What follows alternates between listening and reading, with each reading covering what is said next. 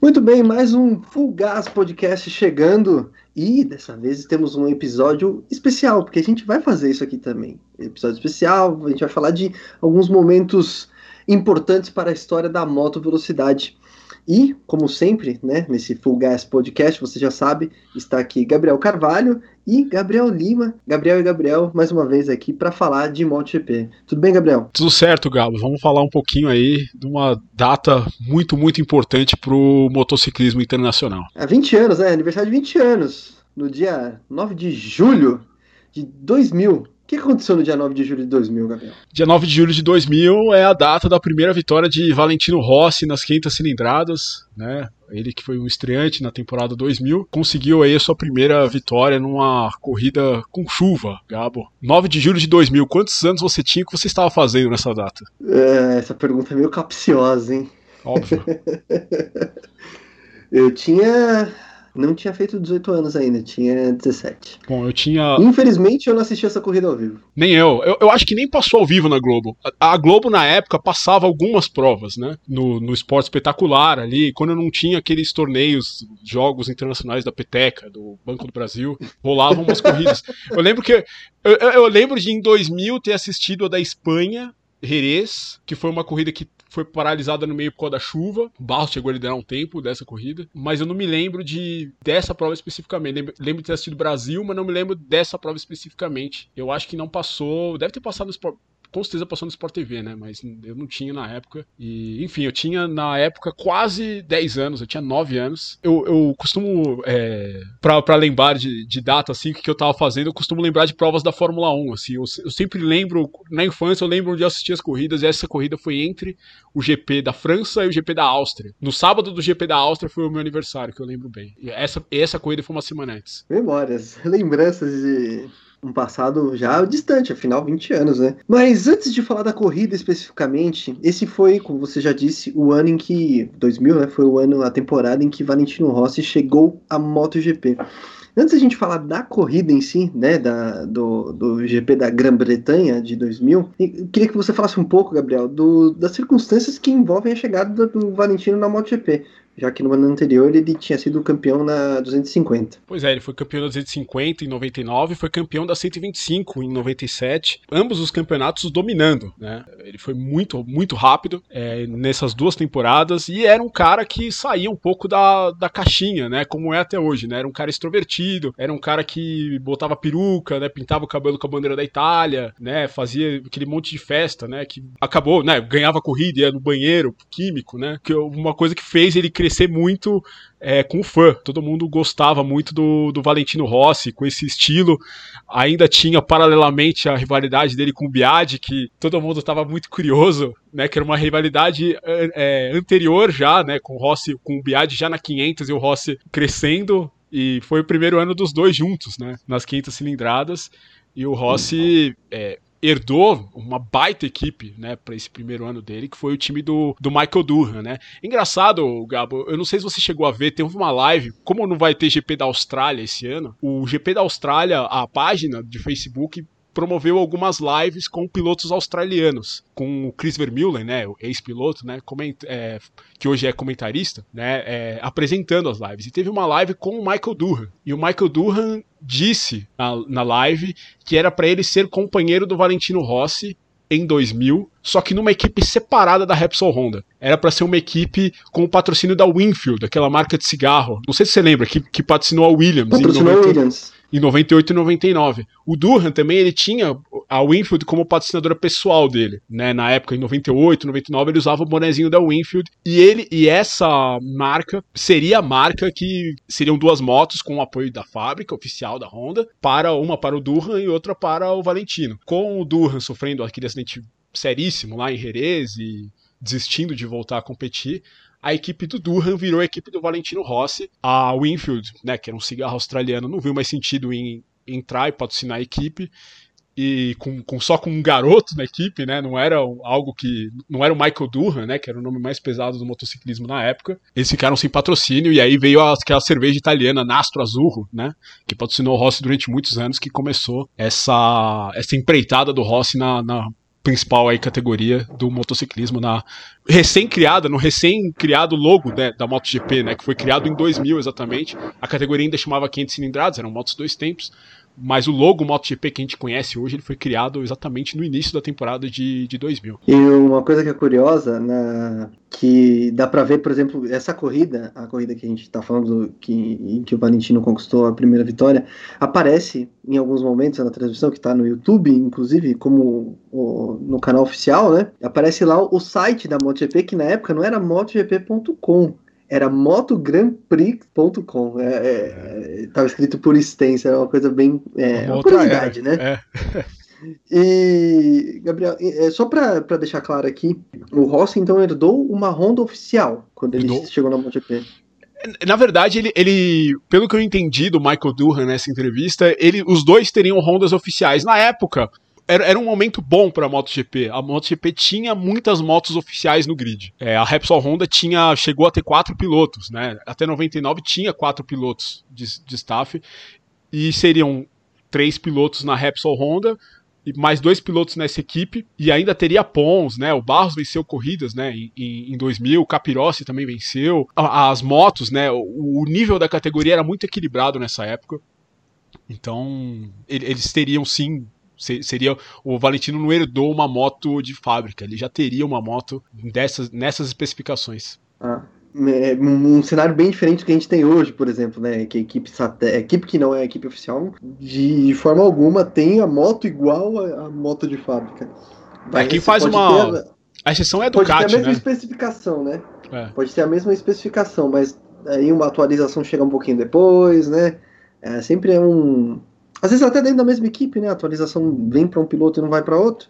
Então imagina numa equipe satélite, mas naquela época, né, pelo visto, a situação era um pouquinho diferente. É, exceções aí para Ducati hoje em dia e a KTM, né? Uhum. Como a gente já comentou aqui no, no episódio passado, é, que quer tentar fazer isso, né? Vamos ver se eles conseguem, mas a Ducati faz isso já há algum tempo e, enfim, tem surtido efeito, né? Fez eles crescerem. É, muito bem. Agora a gente pode falar um pouquinho do começo dessa temporada do, do Valentino, dessa temporada de estreia que é, basicamente não foi muito regular o Valentino, né? Foi. É, na verdade, a escada de 250 para 500, o degrau, era maior do que de Moto 2 para MotoGP atualmente. Né? Se você for ver entre 1983, Gabo, 1983 o campeão foi o Fred Spencer. 82 foi o Franco Untini. O Franco Untini foi o último piloto campeão de 500 cilindradas que veio da 250 até o Alex Crivier em 99. Todos os outros pilotos, Kevin Schwantz, Wayne Rainey, Michael Durham, Ed Lawson, todos eles vieram, Wayne Gardner, todos eles vieram de outros campeonatos, campeonatos regionais, Superbike ou enfim, categoria que fosse que não, que não eram a escada do Mundial, né? Eram caras que tinham uma tocada muito mais agressiva do que os caras que cresciam de 80 cilindradas, né? Como tinha na época, 125, 250, depois que, enfim, a 350 foi extinta. Era, historicamente, não era um, uma, um, os pilotos da 250 não eram uma aposta na MotoGP, né? O tanto que o Crivier só venceu aquele campeonato em 99, o Durham se machucou, né? Você pode dizer isso. O Luca Cadalora, que subiu, né? Que foi é, bicampeão de 250, também é, não andou bem de Yamaha quando era piloto de fábrica no, nos anos 90, né? Tipo, mandou bem em algumas corridas, mas nunca disputou seriamente um título. Para você isso dito assim, mais para entender que o, o, gap que o Valentino estava tentando dar é, na, naquele momento era um gap grande, assim, era um espaço. Ele tinha realmente que ganhar bastante é, experiência. E como você falou, as primeiras corridas dele foram difíceis. Mesmo assim, ele mostrou um grande potencial, né? Primeira corrida, ele chegou a, se não me engano, ele largou muito mal. Ele chegou, ele chegou a ocupar, acho que o 15 lugar no início da prova. Ele já estava em quinto, estava se recuperando quando caiu. E ele caiu, se não me engano, acho que uma volta depois de fazer a melhor volta da prova né, que ficou a melhor volta da prova. A primeira corrida do Valentino ele fez a melhor volta da prova. Até curioso, né, no Prêmio do Qatar de 2018, um jornalista, não me lembro quem, perguntou, chegou a falar pro Rossi, perguntar pro não só pro Rossi, mas como para todos os pilotos que estavam naquele pódio, né, o, o Marques e o Dovizioso, qual era a primeira lembrança que eles tinham, a, a lembrança da primeira corrida deles, né?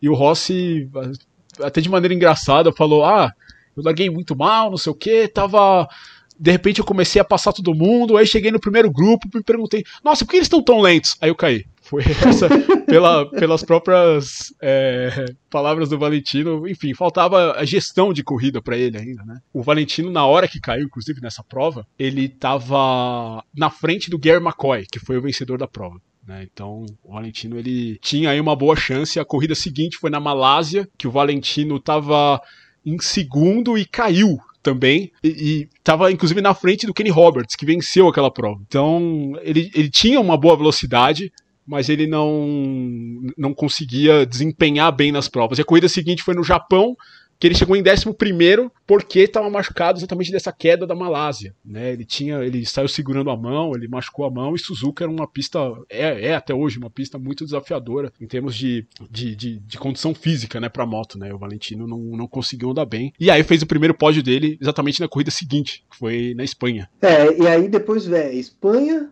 foi terceiro lugar, fez, fez terceiro lugar, aí na corrida seguinte, França, terceiro lugar de novo, aí foi para Itália. Aí na Itália já caiu de novo, né? Décimo caiu. segundo lugar. E, e, caiu em primeiro, inclusive, né? Foi a, foi a corrida que ele estava disputando com o Loris Capirossi e com o, Valen, e com o Max Biaggi. Era um, um trio de italianos aí disputando a vitória em Mugello. O Rossi, na penúltima volta, assumiu a liderança, mas uma curva depois caiu, né? Na Correntaio, perdeu a frente, foi embora, ainda conseguiu voltar e chegou em décimo segundo. Décimo segundo. E o, e o, e o Biagi e o Capirossi disputaram a vitória até o final. O Biagi no final bateu no Capirossi e caiu, e o Capirossi venceu a corrida. Enfim, foi uma bela um final de corrida sensacional. E aí depois teve, seguindo os resultados, né? Catalunha, que ele chegou no pódio, e aí é, Holanda, antes dessa, que foi sexto, antes dessa corrida do Grande Prêmio da Grã-Bretanha. Holanda que foi prova vencida por Alexandre Barros. Pois é. Segunda vitória de Alexandre Barros, uma belíssima vitória dele contra o Alex Crivier, o Crivier tentando azucrinar a vida dele. O Crivier passou ele na última chicane e o Barros ainda conta do tempo agregado, né? Foi uma corrida que foi interrompida pela chuva, é, conseguiu vencer essa prova. O Barros que tinha feito a primeira pole dele na MotoGP em Mugello, né? Duas corridas antes, fez a pole também na Catalunha. Eu acho que até hoje, Gabo, eu acho que é o piloto que mais demorou para fazer uma pole position na MotoGP. Ele, tava, ele já estava já há 10 anos na MotoGP e nunca tinha feito uma pole. E fez a pole em Mugello exatamente, em 2000. E nessa época, Gabriel, é, vale um, um rápido aqui que as corridas eram. O formato delas era um pouco diferente quando chovia, né? Só dar uma pincelada nisso rapidamente, só para o pessoal que não acompanhou essa época em que as coisas não permitiam a. não era trocar a moto. É, não tinha flag to flag, né? Ou, ou a corrida ela começava como wet race, né? Que aí, tudo bem, a corrida é uma corrida com chuva, ou seja, se secar, vocês que se virem com os pneus de vocês, né? Uma corrida sprint não tem pit stop nem nada. Agora, se a corrida, por, aí por uma questão de segurança, começasse a chover no meio, aí a, aí a prova era parada, a bandeira vermelha, e aí o tempo das duas baterias é, é agrupado no final das duas, antes e depois da bandeira vermelha, e aí você tem o vencedor da prova no tempo agregado, que foi exatamente assim que o Barros venceu aquela corrida de Assen, né? Ele não ganhou na pista, mas ele ganhou no tempo. Exatamente. É, era era um, um, cálculo que tinha que ser feito rápido e era um cálculo um tanto quanto complexo. Hoje acho que é muito mais fácil nesse formato flag to flag. Entrou, trocou a moto, quem chegar em primeiro chegou mesmo e. Muito mais, muito é, mais apelo, né? Então, é, agora a gente vai para a corrida de fato, né? O Grande Prêmio da Grã-Bretanha da temporada 2000 da, da MotoGP, né? 500 cilindradas na época, dia 9 de julho de 2000. É, vamos falar um pouquinho de como foi essa corrida, né? Corrida da primeira vitória de Valentino Rossi. É, o Rossi largou na, em quarto, né, no grid, uma corrida que começou com pista. Pole, pole do Barros, né? Exatamente, pole de Alexandre Barros. Na época tinha. Era de quatro motos, né? A fila, cada fila tinha quatro motos. Exatamente, isso que eu ia falar. O, o Rossi, mesmo em quarto, largou na primeira fila, né? Eram, eram filas de quatro motos na época. E o Rossi largou muito mal, né? O Rossi caiu, chegou a cair para 13 terceiro na largada e foi se recuperando né? E no começo, no início da prova, é, Barros, o Regis Laconi, né, que era o piloto da WCM, Red Bull, e o Sete Bernal, que andava de Repsol Honda, eles estavam na frente na corrida, e mais aí, por uma má gestão de pneus, eles largando com pneus com, com setup de chuva, pneus de chuva, acabaram caindo para trás, e a partir da metade da corrida, metade da corrida em diante, os três pilotos do pódio, né, o Rossi, o Kenny Roberts Jr. e o Jeremy McWilliams, assumiram aí as posições de destaque da prova e duelaram, cara. Essa, como eu disse no começo, essa corrida ela tá na íntegra no YouTube e para fazer esse episódio, claro, a gente assistiu a corrida. É, tem um momento muito curioso que é quando o Jeremy McWilliams assume a liderança da prova, quando ele ultrapassa o Kenny Roberts Jr., que mostra ali o, uh, na mureta dos boxes ali, a parte que estava o pessoal da Prilha, e aparece um rosto que a gente conhece bem hoje, mas muito mais jovem. Gigi da linha estava ali, ainda não tinha os cabelos grisalhos, ou cabelo branco hoje, né, Gabriel? Já. É, cabelo e barba branca, né? É, já tá tudo. Mas ele já estava lá, ele já aparecia, já tinha uma ligação com a Aprilia que se estendeu depois, né? Os títulos de Jorge Lourenço nos anos 50, enfim. É só uma curiosidade que no meio da transmissão de 32 minutos ali, mais ou menos, na faixa de 32 minutos no, dentro do vídeo, aparece o Gigi da linha. E, enfim, essa parte que o Gabriel falou é interessante também, da gestão da prova. E o Valentino, a largada dele foi horrorosa. Foi, mesmo, foi uma coisa assim, ele despencou Barros ficou na liderança depois de ultrapassar o Laconi, né? E o Laconi, como o Gabriel me falou um pouco antes de a gente gravar, me lembrou, é o último francês a vencer na MotoGP. No Grande Prêmio de Valência de 99. Foi a primeira corrida de todas em Valência. Também foi uma corrida de condições mistas, né? É, e ele acabou ganhando aquela prova. Única vitória de Laconi em sua carreira. Mas voltando um pouco à corrida rapidamente, a corrida a, corrida do Valentino especificamente, você acha que ali, é, aí é mais uma questão de opinião, você já conseguiu enxergar algumas, alguns detalhes assim do Valentino, né, nessa corrida especificamente, de do que viria a ser o Valentino, já, já dava para entender a partir não que não desse para entender antes, né, com os títulos na 125 e na 250, mas na, na classe principal, com é, a, essa corrida do Valentino já dava ali um sinais, falando, hum, esse cara aqui vai vai, vai, vai longe. Dava impressão, Gabo, porque ele, ele, ele tinha um potencial muito grande. Ele mostrou muita velocidade no início do ano. E a gente tem que lembrar que todos os tombos que o cara sai machucado, como aconteceu esse na Malásia, é, é um baque na confiança. Né? E quando o cara tá chegando, as 500, a 500 era uma moto muito nervosa, né? A gente lembra como acontecia aqueles high sides sensacionais, jogava o piloto para cima, era um negócio muito, era uma, era uma coisa de louco né? Você andar com uma conseguir domar uma 500 e, ser rápido e competitivo com ela, é, era uma moto muito diferente. E faltava consistência para o Rossi, como a corrida de Mugello mostrou. O Rossi fez uma gestão perfeita de corrida na hora que foi para puxar, para tentar encontrar um ritmo para ganhar a corrida e não ser atacado na última volta, ele caiu. Então eu acho que Donington, essa corrida de Donington Park, ela foi a primeira que o Rossi largou consciente do. E inclusive ele até fala isso na entrevista depois da prova. Eu sabia que no seco eu tinha condição de vencer. Na chuva eu não sabia, mas procurei ser calmo e, e entender a corrida como, como ela estava se desenrolando. Ele acabou entendendo muito bem, né? Foi atacou no momento certo. Na segunda metade da prova, teve um momento que ele passou o Jeremy McWilliams, o McWilliams passou ele de novo e depois o McWilliams passou o Kenny Roberts. E o McWilliams tentou abrir, né? E, e, não deu certo, porque ainda não era o momento de atacar. O Rossi atacou os dois no, no momento certo e o McWilliams no final acabou caindo para terceiro. Era exatamente. Eu, eu perguntei, querendo essa resposta exatamente. Me pareceu ali já dava para ver o Valentino gerenciando, a, é, entendendo a corrida, entendendo quando ele precisava é, atacar. E, e, ele, na corrida, ele me parece paciente a ponto de ele, ele entender ó, aqui vou esperar mais um pouco, vou atacar ali. Vou tentar aqui. Não, ah, tentei não deu. Fui, fui ultrapassado de volta, né? Tomei o, o, o troco.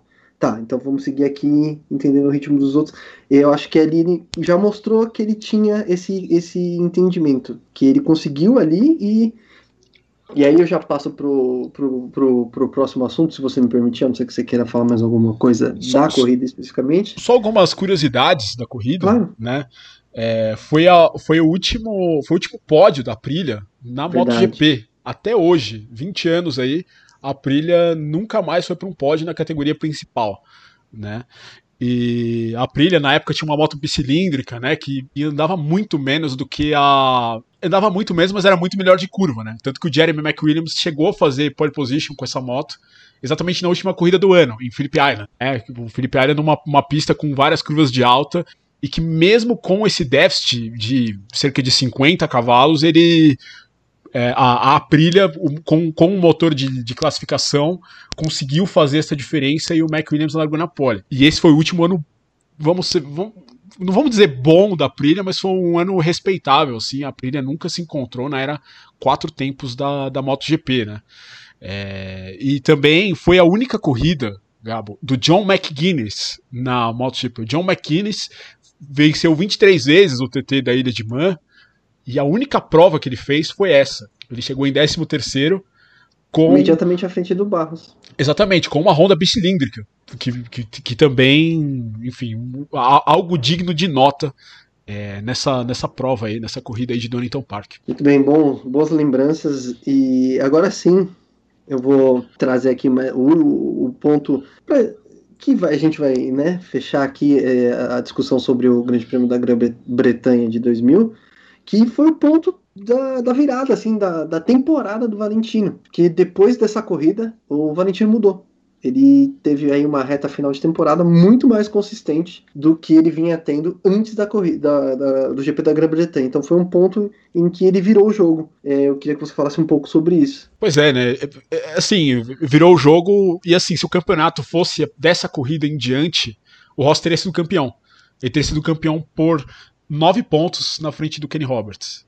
O Rossi fez 50, 152 pontos dessa corrida em diante, né? E o Roberts fez 143 e terminou o campeonato, né? Fechou o campeonato aqui no Brasil, exatamente no Rio de Janeiro, com um sexto lugar. É, e depois dessa prova, o Roberts venceu só uma vez. O Rossi também venceu só uma vez, mas foi muito mais consistente. Ele terminou todas as corridas no pódio, menos Valência, que foi quando ele caiu. Foi uma circunstância até meio parecida com a corrida de Mugello, né? Ele estava disputando ali o Pierre McCoy, se não me engano, acho que já estava na frente, e ele estava disputando com o Carlos Checa, o pódio, e com o Biadi, acho, se não me engano é, pelo que eu me lembro.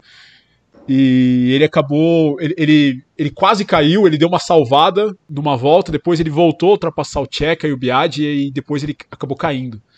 E, enfim, mas é, o, o, Valentino ainda venceu no Brasil, derrotando o Alexandre Barros numa disputa também é, até o final da corrida. E, enfim, mas chegou no, foi ao pódio em todas as últimas provas, né? O GP da Grã-Bretanha foi a nona etapa, da, da nona etapa em diante aí, um, dois, três, quatro, cinco, seis, sete, oito, sete corridas em oito ele foi pro pódio. Ao contrário, né? Em oito corridas, sete ele foi. É, é exatamente, é, é. Falei bobagem, falei bobagem. e, e aí o resto é história, né? Depois de 2000, o resto é história. É, Valentino conquistou sete títulos né, na classe principal. Sete títulos. E, e o Rossi, é, é bom a gente dizer, o Rossi, na primeira temporada dele, ele foi o piloto principal da Honda, né? A Honda tinha o campeão da temporada anterior, que era o Alex Crivier, que fez uma temporada super discreta, foi bem na. Foi, foi, foi razoável na primeira metade do ano, cometeu muitos erros, acabou caindo em corridas, venceu uma corrida só na, em Le Mans, é, e o Rossi foi muito além do que se esperava, né? a Repsol Honda, inclusive, entrou numa crise, né? Sem o Michael Durham, né? Que era o, o a, a, cabeça da Repsol Honda. Aos poucos, você repara na, na performance da equipe, ela vai caindo logo depois que o Durham sofre acidente. A segunda metade do Crivier em 99 ela é ruim. Em 2000, Crivier, Okada, Gibernal, nenhum deles fazem, nenhum desses pilotos da equipe principal fazem uma boa temporada, enquanto o Rossi faz uma ótima temporada, enquanto os dois pilotos da equipe Pons né, o Alexandre Barros e o Loris Capirossi. O Alexandre vence duas corridas, né, na Holanda e na Alemanha, e o, o Capirossi vence a corrida de Mugello. É, o dizer o que de Valentino Rossi? Chegou, chegou para ficar, ainda tá lá. Ainda tá lá, veterano. Hoje. Tá lá, conquistou sete títulos, então fez a virada, né? Conquistou o, o último título da era 500 e, e depois o primeiro da, da era MotoGP, né? Da era quatro tempos. E, fez isso em cima do Biad, né? Que era o grande rival dele é, fora da pista, virou o rival dentro da pista, né? O ano seguinte, a, a primeira corrida Já da temporada. Começou com tudo, né? É, é, isso que eu ia falar. A primeira corrida da temporada, o Biad enfiou o cotovelo no Rossi, tirou ele da pista em Suzuka. É, o Rossi passou ele na volta seguinte, mandou o dedo do meio. É, depois, na, no Grande Prêmio de, da Catalunha, né, o Biad jogou o Rossi fora na primeira curva, o Rossi voltou, se recuperou, ganhou a corrida, eles é, trocaram socos antes do pódio. O Biad foi com, pro pódio com uma marca na bochecha de, de no, no, até ele não viu a, a, gente não viu a briga, né? A gente só viu a, a parte de fora da briga, né? Não tem imagem essa, disso. Essa era uma coisa que eu gostaria de ter visto. com certeza. Né? Não que eu seja a favor da violência, mas é, é um momento que a gente é, gosta de é, ver. É, é curioso, né? Porque realmente foi uma coisa que marcou o motociclismo. Que, é, na... Tá vendo? E as pessoas acham que rivalidade de Valentino e Marques é, é forte, não sei o quê. O é porque... Valentino trocou socos, né? Trocou socos. Então, mas a rivalidade porra. do Valentino com o Biadi, ela foi muito mais fora da pista do que dentro da pista. Porque dentro da pista o Biadi não conseguiu andar junto com o Rossi. É. Né? O Biadi em 2001 mesmo, eu, eu diria que o ponto que virou a chave, assim, que realmente o Valentino mostrou que ele era muito mais piloto, foi naquela corrida na República Tcheca, que o Biadi estava na frente, abrindo, e de repente ele olhou para trás no meio da prova e tava lá o Rossi um segundo atrás dele. E assim, o Biagi já tava uns 10 segundos na frente de todo mundo. E era metade da prova. E a partir daí ele acabou caindo naquela corrida, sucumbiu aí à pressão do Rossi e aí acabou caindo nas corridas seguintes, né? Portugal, caiu sozinho, caiu sozinho também é, em Moteg, na, na frente do Valentino. E, enfim, foi, acabou que foi, foi o segundo melhor, nunca conseguiu fazer frente ao Rossi dentro da pista. É, na época em que o Rossi estava ali na, na, na grande fase dele, realmente poucos fizeram frente a ele, né? É, mais alguma. Você queria deixar mais algum comentário aqui sobre a temporada 2000, né, ou o impacto da primeira vitória do Valentino Rossi, porque o que veio depois foi o que eu disse aqui, né, a história, a gente já sabe, o Valentino... É, Vamos comentar a carreira inteira dele, né, dominante, a gente vai ficar é, aqui mais duas horas, pelo menos. Vamos falar da carreira inteira do Valentino, a gente teria que fazer uma minissérie, vai, é. vários episódios...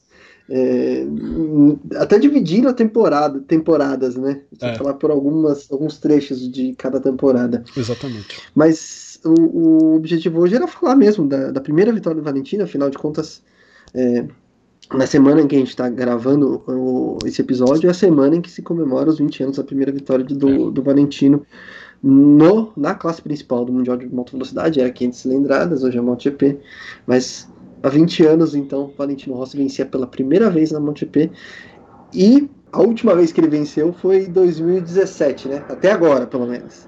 2017, o Grande Prêmio da Holanda, é isso?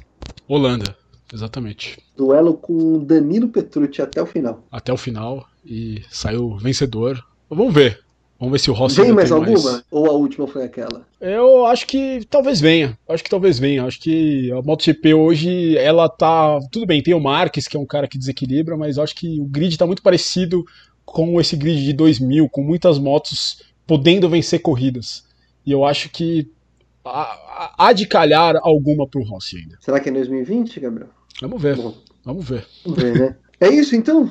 É isso. Bom, esse foi um episódio especial. O primeiro, tá? A gente vai ter é, em breve mais episódios especiais, sempre que a gente tiver algum um assunto que histórico para trazer para vocês. Mas a gente volta em breve para falar da antes da, do começo da temporada a gente volta para falar do, do, fazer o pré dessa temporada encurtada da MotoGP em 2020. Certo, Gabriel? Certo, a gente se vê lá. Então é isso, gente. Muito obrigado para quem ficou até agora e siga conosco, aliás, né? Siga a gente nas redes sociais, no Instagram, né? E fique sempre ligado nos episódios do Full Gas Podcast porque a gente sempre vai trazer conteúdo sobre o MotoGP para vocês. Eu me despeço por aqui. Gabriel, deixa o seu, seu até mais. Um e a gente volta em breve. Falou.